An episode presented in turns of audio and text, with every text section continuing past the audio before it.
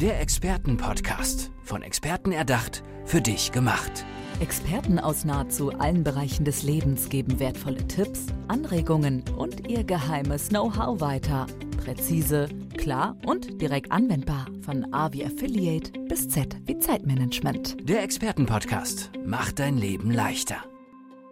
Spiritualität kommt immer mehr in der Mitte unserer Gesellschaft an. Und doch haben sehr viele Menschen Vorurteile gegen Spiritualität und spirituelle Menschen. Darüber möchte ich mich jetzt mit Claudia Lenz unterhalten. Du bist selber spirituell, bildest aber auch zum Beispiel Medien aus. Ja. Warum glaubst du, ist dieses Feld immer noch so vorurteilsbehaftet? Ähm, ja, es hat äh, angefangen in den, in den 80er Jahren, kam ja diese spirituelle Welle so richtig raus. Mhm. Und ähm, ich glaube oder ich merke, dass es schon besser wird heutzutage. Wir reden ja auch von der neuen Spiritualität. Es wird besser. Ähm, ich habe ja damals die Erfahrung gemacht und äh, heute teilweise auch noch, dass Leute kommen und sagen, ja, äh, muss ich jetzt, wenn ich bei dir eine Ausbildung mache, mich spirituell beschäftigen will, darf ich dann kein Glas Wein mehr am Abend trinken? Oder muss ich nur noch auf dem Meditationskissen rumsitzen und, und Om machen? Ähm, oder mich anderweitig irgendwie kasteien, nicht mehr auf Rockkonzerte gehen und so weiter. Das gibt es tatsächlich. Um Gottes Willen. Um Gottes Willen, genau. Also ich muss sagen, ich habe das ungefähr vor zehn Jahren selber mal ausprobiert, weil ich dachte, naja gut, wenn es mehrere sagen, vielleicht mache ich irgendwas verkehrt. und habe das ausprobiert und das war so langweilig. ja, es, es ist ja auch, Spiritualität ist ja auch etwas Inneres Genau. und hat nichts mit Äußerem, zum Beispiel auch nichts mit Kleidung Nein. zu tun. Das, das sieht man bei dir. Also du Ja. könntest genauso gut Vorstandsvorsitzender eines Finanzunternehmens sein. Ja. Aber erzähl uns doch zunächst einmal, wie du selber zur Spiritualität gekommen bist. Also ich bin spirituell aufgewachsen. Meine Mutter hatte damals schon, da war ich ungefähr zehn Jahre, damit angefangen. Damals war Reiki sehr in und Kartenlegen und Pendeln, Routen gehen und so bin ich da reingerutscht. Und ähm, ja, ich hatte schon von Kindheit an äh, hellsichtige Fähigkeiten und deswegen war das für mich total normal, äh, spirituell aufzuwachsen. Du sagst hellsichtige Fähigkeiten. Jetzt sagen ja viele, äh, im Grunde genommen sind wir alle spirituell, Ja. haben es nur durch unsere Kultur, Zivilisation verlernt. Wie schätzt du das ein? Ähm, ja, ich denke, es wurde alles ein bisschen falsch überliefert. Ähm, diese ähm, Annahmen, also ich kenne es seit ich zehn Jahre alt bin, seit 1985. ja, das muss Seit ich 20 rechnen. Jahren. Ja, seit 20 Jahren, genau. Und ähm, das waren einfach die Anfänge äh, dieser, dieser spirituellen Welle. Und ähm, da hat man eben noch gemeint, äh, dass man ja, sich einfach auch kasteien muss, ja, um, um höher zu steigen, um aufzusteigen, um am Ende des Lebens quasi mit einem Heiligenschein äh, in die geistige Welt zu gehen. Das war damals so der Anspruch, ist auch heute noch teilweise, aber das ist totaler, also meiner Meinung nach totaler Blödsinn. Weil Spiritualität heißt ja eigentlich auch eine Bewusstseinseinstellung, eine Lebenseinstellung. Und wenn wir nicht mehr am Leben teilnehmen, dann macht es keinen Ja. Spaß mehr. Und wir sollen ja freudig letztendlich dann vor der Himmelspforte stehen Ja. und dann äh, in die geistige Welt übertreten. Und wenn wir nur die ganze Zeit uns kasteien, macht das Leben keinen Spaß und dann komme ich auch äh, da nicht fröhlich an, sondern habe ein ruhiges Leben geführt und das war's dann. Ja. Ja. Jetzt arbeitest du seit vielen Jahren ähm, spirituell. Ja. Was genau tust du?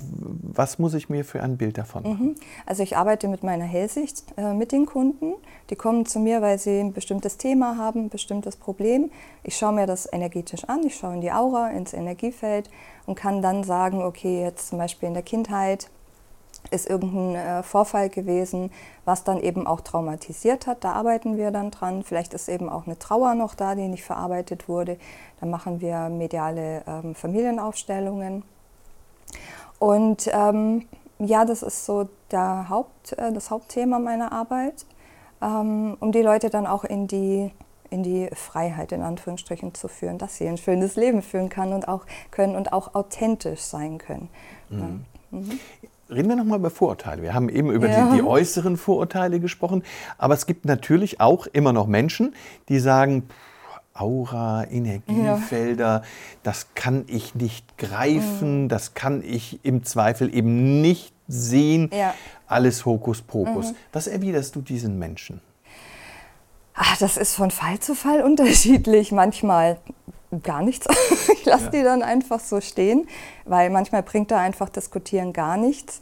Und andere kann ich aufklären, aber die sind dann schon so ein bisschen auf dem Weg.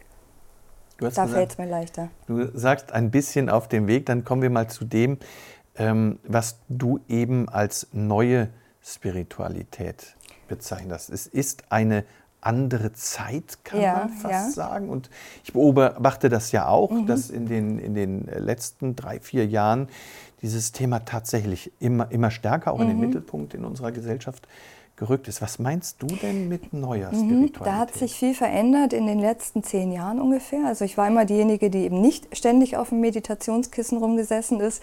Und äh, ich meine, ich trinke abends auch mal ein Glas Gin Tonic oder gehe auch mal Schäm Rockmusik. Ich muss mich schämen, ja. ja. Ich trage roten Lippenstift, schwarze Kleidung. Früher hat man ja gesagt, man soll helle Farben tragen, weil das alles negative Energie wäre und so weiter. Und ähm, ja, also ich bin weder negativ noch sonst was, obwohl ich so rumlaufe und Rockmusik höre und mal was trinke. Und ähm, ja, die neue Spiritualität, ich sehe das so, dass die Leute mittlerweile schon offener werden und auch sehen, okay, wenn, wenn ich jemanden habe, der hell sehen kann und der läuft jetzt so rum wie ich, das äh, kollidiert nicht miteinander. Das heißt, es gibt ja immer mehrere, die auch so rausgehen wie ich, ja, die sagen, ich laufe jetzt nicht mit Walla Walla Gewändern rum und äh, meditiere nur den ganzen Tag. Also sie sehen schon eine Veränderung auch in der, in der spirituellen Gesellschaft. Mhm. Ja. Jetzt bildest du ja auch aus. Mhm. Was genau kann ich bei dir lernen? Ja, viel. also, natürlich meditieren wir auch zwischendurch, ja, dass wir einfach lernen, zur Ruhe zu kommen. Ich aktiviere die Hellsicht und die heilenden Hände bei den Leuten. Das geht auch, es funktioniert. Man mag es nicht glauben, es klappt. Mhm. Also mit meinen Händen aktiviere ich. Da fuchtel ich dann immer irgendwo in der Aura des Menschen rum. Und ähm, dadurch können sich auch die Kanäle öffnen die Kanäle verhält sich. Das ist hauptsächlich das dritte Auge eben. Da arbeiten wir dran und halt die Handchakren. Mhm. Und ähm, wenn die Leute das dann geöffnet haben, was relativ schnell geht, wenn ich das mit denen mache, dann gehen wir auch in die Bewusstseinsarbeit rein, in die Chakrenarbeit mit Meditationen auch, aber die sind nicht lang. Also meine Leute müssen nicht lange meditieren. Und dann werden die natürlich ausgebildet im Sinne von, sie kriegen gezeigt, wie man die Hände zum Beispiel am Klienten bewegt, dass ich weiß, okay, fange ich am Kopf an oder fange ich an den Füßen an, wie gehe ich über die Chakren, kann ich die spüren oder kann ich sie vielleicht noch nicht spüren, dann trainieren wir das noch ein bisschen mehr. Und dann kriegen die natürlich auch von mir ähm, die Anleitung, wie sie es dann beim Klienten machen in der Praxis und natürlich so ein paar, äh, wie, wie, nennt man das, ähm, äh, Don'ts und das, Do's, Do's, und das. genau. Was okay. man halt machen darf und was nicht. Und da finde ich einfach, das ist wahnsinnig wichtig. Es gibt ja viele spirituelle Lehrer auch.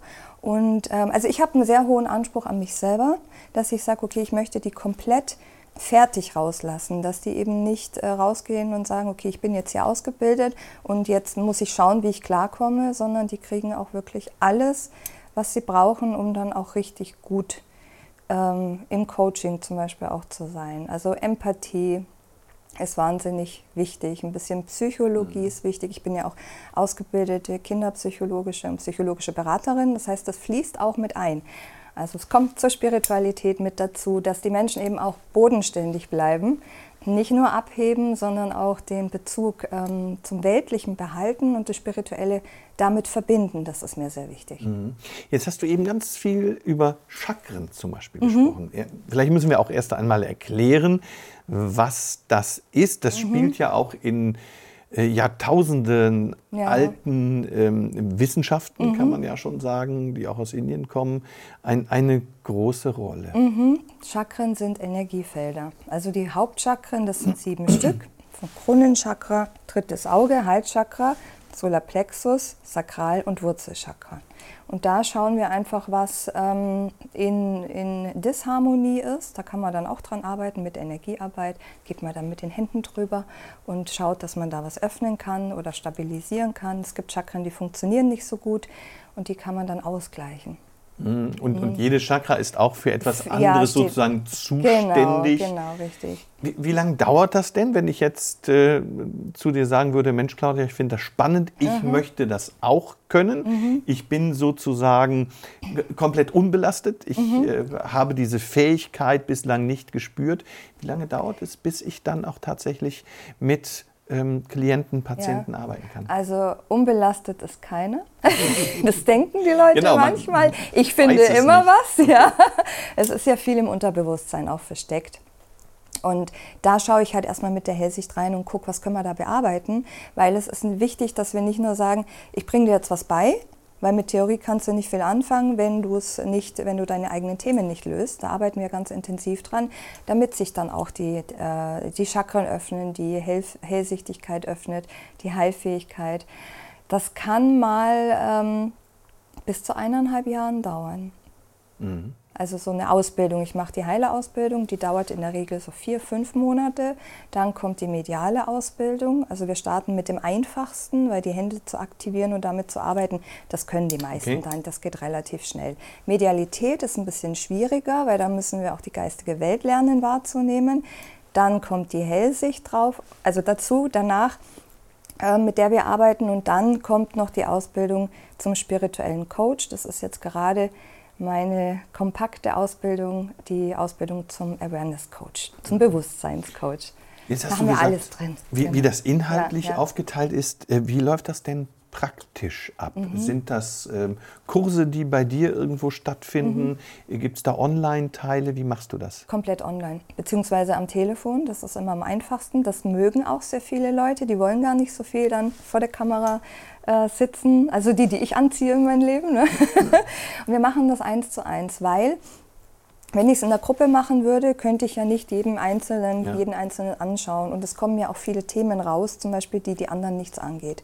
Und deswegen mache ich das eins zu eins. Dann können wir nämlich richtig doll dran arbeiten, was dann noch im Argen liegt und äh, sehr persönlich natürlich dann auch. Ja. Für wen eignet sich das denn? Oder wer kommt schon jetzt zu dir und sagt, Claudia, kannst du mich zum Heiler, zur Heilerin ausbilden? Ähm, das sind Menschen, die schon ein bisschen mit Spiritualität in Berührung gekommen sind oder die sagen, Mensch, ich fühle da irgendwas. Das geht über die normale Intuition hinaus. Ähm, ich nehme da was wahr, ich habe aber keine Ahnung, was es ist. Dann gibt es welche, die sagen, ja, ich nehme schon mehr wahr, ich will es nur noch ähm, verstärken, das Ganze, also mich richtig ausbilden lassen. Aber es kommen auch Leute, die sagen, ich finde es einfach spannend, aber ich habe keine Ahnung, ob ich so überhaupt Talent dazu habe. Dann gucke ich mir das im Vorfeld an ob überhaupt da die Kanäle sich auch öffnen lassen, ob der Mensch auch sagt, okay, ich, ich bin jetzt frei und offen. Weil wenn man sich natürlich total verschließt, da ist jemand, der ist komplett kopflastig, dann Ja. kann ich an dem rumdoktern, wie ich will, dann klappt das auch nicht, weil der quasi sagt, mach die Tür auf und hält sie selber dann zu und dann komme ich nicht rein. Das meinte ich übrigens Ja, ja. mit, mit, mit vorbelastet sein, also, also im, im positiven Sinne. Ja. Wie viel ähm, muss ich denn schon mitbringen? Du hast die Frage jetzt schon zum Teil beantwortet, dass es, Menschen gibt, die zu sehr im Kopf sind. Mhm. Ähm, oder gibt es da auch Wege, wo du Ja. sagst, also selbst den Kopf, den kriegen wir gerade gerückt? Gibt es auch. Kann man auch nicht pauschalisieren. Ich, ich spüre das, ich schaue mir das mit der Hellsicht an, ich spüre das auch. Es gibt Leute, die sind sehr kopfbelastet, die ähm, kann man öffnen, das sehe ich. Und die, die, wo ich das Gefühl habe, das funktioniert nicht, die lehne ich dann auch ab. Dann sage ich auch, du, ist noch gar nicht der Weg. Ähm, vielleicht meldest du dich in einem halben Jahr nochmal oder ähm, in dem Jahr, je nachdem, können wir noch mal nachschauen. Also da bin ich auch so ehrlich und sage, nee, kriegen wir gerade nicht hin, ist nicht der richtige Zeitpunkt, weil dann haben die nichts davon. Und letztendlich ist das dann eine Reise für die, wo sie sagen, na ja, hätte ich mir sparen können. Und das mache ich nicht. Gar keinen Fall. Wo, woher kommt das aus deiner Sicht? Also du hast gesagt, du selber kommst ähm, aus einem spirituellen Haus, du hast das von Kind an erlebt, hast wahrscheinlich da natürlich auch einen, einen gewissen Vorteil, weil ich das Gefühl habe, dass wir natürlich gerade im Kindesalter irgendwo so einen Punkt haben, wo wir zur Vernunft erzogen werden. Ähm, Gibt es so, so einen Kipppunkt, wo du sagst, da, da läuft es dann vielleicht in die falsche Richtung? Ähm, inwiefern meinst du? Naja, dass es tatsächlich eine Entscheidung gibt zwischen Kopf und Herz und Seele. Mhm. Meinst du jetzt als Kind? Ja, ja. ja, genau. Als Kind nehmen wir ja alles wahr. Und das ist ungefähr so bis zum vierten, sechsten Lebensjahr, je nachdem, ob die Kinder dann schon früh in den Kindergarten gehen oder wann sie in die Schule kommen. Da wird man quasi ähm, umtrainiert, weil es ja auch oft heißt, die Kinder spielen mit irgendwelchen imaginären Freunden und dann heißt es ja dann auch oft bei den Eltern, ja, das bildest du dir ein und das sind gar keine imaginären, also es sind Freunde aus der geistigen Welt, die sehen das noch, die nehmen das wahr und das wird einem dann schon abtrainiert, ja. Bei mir hat es nicht funktioniert, weil ich ja im spirituellen Elternhaus aufgewachsen bin. Das heißt, mir wurde das nie abgesprochen, ach, du spinnst da, sondern hey, cool, ist ja super, dass du das auch kannst. Mhm.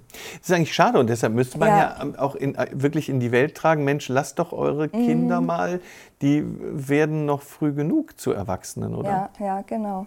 Das wäre schön, wenn es so funktionieren würde, ja, absolut. Es sind aber, muss ich sagen, nicht immer die Eltern, ne?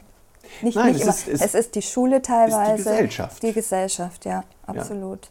Was sind denn deine nächsten Ziele? Du hast jetzt, ähm, du bildest Menschen aus. Mhm. Wo willst du noch hin und wie willst du weiterhin auch deine Botschaft von der bodenständigen Spiritualität nach außen tragen? Ich komme einfach öfter her. Ja?